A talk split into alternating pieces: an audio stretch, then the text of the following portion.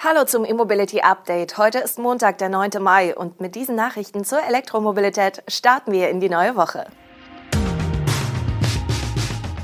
Next Ego Mobile stellt E-Wave X vor. Tesla öffnet weitere Supercharger. VW ID Bus startet bei rund 65.000 Euro. Induktives Ladesystem mit zwei Leistungsklassen und Fiat 500e im April von.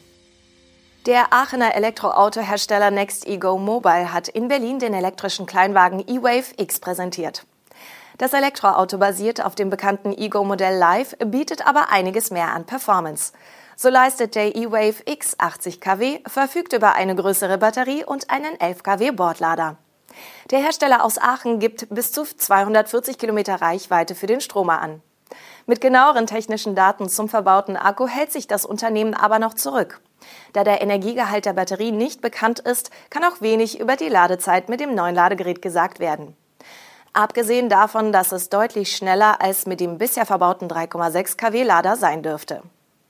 Der Ego eWave X hat aber auch optisch ein Update erhalten. Gab es den Ego Live noch in Blau und Weiß, glänzt die Polymer-Außenhaut nun in Gelb. Wobei das Auto nicht lackiert wird, sondern aus durchgefärbten Materialien besteht, die Kratzer weniger auffällig machen sollen. Die erhöhte Verwindungssteifigkeit des 3D Alu Space Frame soll die passive Sicherheit verbessern und zu einem besseren Fahrverhalten beitragen. Eine Rückfahrkamera und intelligente Parksensoren unterstützen den Fahrer beim Parken.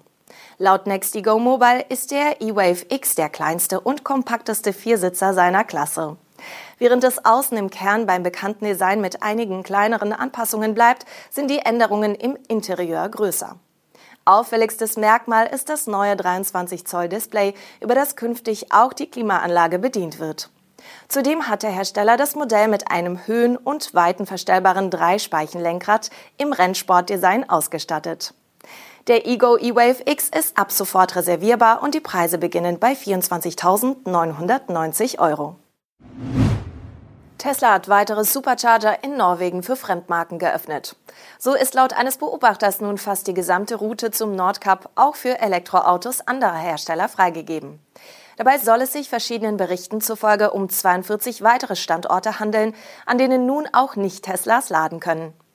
Nach einem ersten Test mit zehn Standorten in den Niederlanden im November 2021 hatte Tesla in diesem Januar erste Ladeparks in Norwegen und Frankreich für Fremdmarken geöffnet. Anfangs 15 in Norwegen und 16 in Frankreich. Mit dem aktuellen Schritt hat Tesla die Zahl der frei zugänglichen Supercharger in Norwegen stark erhöht und die erwähnte Route zum Nordkap beinahe komplett abgedeckt. Einige Standorte bleiben wohl aber weiterhin exklusiv für Tesla-Fahrer. Das wird zumindest von der Station Vikesa im Süden Norwegens gemeldet. Dort ist die Zahl an Alternativen jedoch groß. Auch im Norden ist nicht die komplette Strecke zum Nordkap mit Superchargern abgedeckt. Stellenweise beträgt der Abstand zwischen den Standorten rund 400 Kilometer. Das Prozedere bleibt gleich. Fahrer von Elektroautos von Fremdmarken können nur über die Tesla-App Ladevorgänge manuell starten und beenden. Die Kilowattstundenpreise variieren je Standort. Mit einer monatlichen Mitgliedschaft können die laufenden Kosten gesenkt werden. Volkswagen Nutzfahrzeuge hat nun die ersten Preisangaben für den im März präsentierten ID-Bus genannt. Demnach wird die Pkw-Version zu Preisen ab etwas unter 65.000 Euro starten. Die Nutzfahrzeugversion ID-Bus Cargo gibt es deutlich günstiger. Laut der aktuellen Liste des für die Elektroautoförderung zuständigen BAFA wird der zum Marktstart verfügbare ID-Bus Pro in Deutschland ab einem Nettolistenpreis von 54.270 Euro angeboten. Zuzüglich der Mehrwertsteuer ergibt sich also ein Preis von 64.581 Euro. Sieht man davon wiederum den derzeit noch gültigen Umweltbonus ab, ergibt sich ein Endkundenpreis von 56.606 Euro. Mit seinem Netto-Listenpreis von mehr als 40.000 Euro ist der ID-Bus für den reduzierten Umweltbonus qualifiziert. Für das Geld gibt es 150 kW Leistung und den großen Akku mit 77 Kilowattstunden. Mit diesen Preisen liegt die Pkw-Version des ID-Bus übrigens deutlich über dem ID4 mit derselben Batterie-Antriebskombination. Dieser steht mit brutto unter 45.000 Euro in der Preisliste. Für die Cargo-Variante beginnen die Listenpreise zum Start bei 45.740 Euro netto. Das entspricht 54.430 Euro brutto. Die Markteinführung des Cargo-Modells ist noch für diesen Monat geplant. Volkswagen hatte den ID Bus im März als Serienversion vorgestellt. Zunächst gibt es nur eine Antriebsvariante. Weitere Versionen wie etwa ein Allradableger oder eine kleinere Batterie sollen mit der Zeit folgen. Unterdessen hat Volkswagen neue Designskizzen des für 2025 geplanten kompakten Elektroauto Trios für die Marken VW, Seat und Skoda veröffentlicht. Während beim Modell von Seat Cupra die Verwandtschaft zur IAA-Studie Urban Rebel zu sehen ist, sind die Retro-Anleihen des VW ID Live in der nun veröffentlichten Skizze verschwunden. Momentum Dynamics hat ein kabelloses System angekündigt, das erstmals die Möglichkeit bietet, dank eines Dual-Power-Modus sowohl mit hoher als auch mit niedriger Leistung zu laden. Bei hoher Leistung sprechen wir von 50 bis 75 kW und bei niedriger von der Spanne 7 bis 22 kW. Das Unternehmen sieht darin einen bedeutenden Durchbruch mit enormen Auswirkungen. Der auf induktive Ladesysteme für Elektrofahrzeuge spezialisierte US-Entwickler zielt dabei weniger auf die maximale Ladeleistung ab, sondern eher auf die Auswirkungen in der Praxis. Bisher waren induktive Ladesysteme nur auf einen Zweck ausgelegt, etwa das kabellose Laden von Autos mit niedriger Leistung in der heimischen Garage oder das Aufladen von Schwerlastfahrzeugen mit hoher Leistung.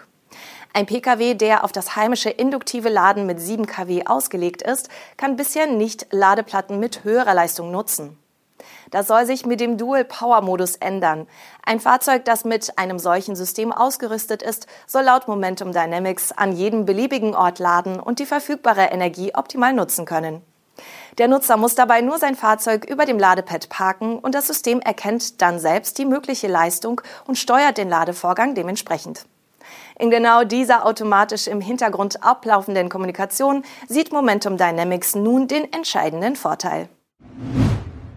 Und zum Schluss noch ein kleiner Nachtrag zu den Neuzulassungen elektrischer Pkw in Deutschland. Genau 1827 Fiat 500e kamen im April hierzulande neu auf die Straßen. Damit konnte sich dieses Modell den ersten Platz im Elektro-Ranking sichern.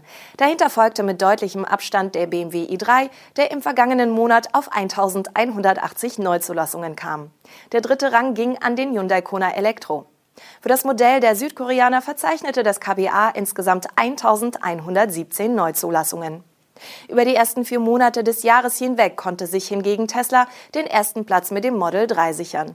Die Elektrolimousine liegt auch auf das Gesamtjahr gesehen an der Spitze. Knapp 10.000 Exemplare wurden von Januar bis April zugelassen. Der Fiat 500e schaffte es mit knapp 6.500 Neuzulassungen auf Rang 2 vor dem Tesla Model Y und rund 5.200 Exemplaren. Der Hyundai Kona Elektro und der BMW i3 komplettieren die Elektro Top 5. Das war unser E-Mobility Update am heutigen Montag. Wir wünschen Ihnen einen elektrisierenden Start in die neue Woche.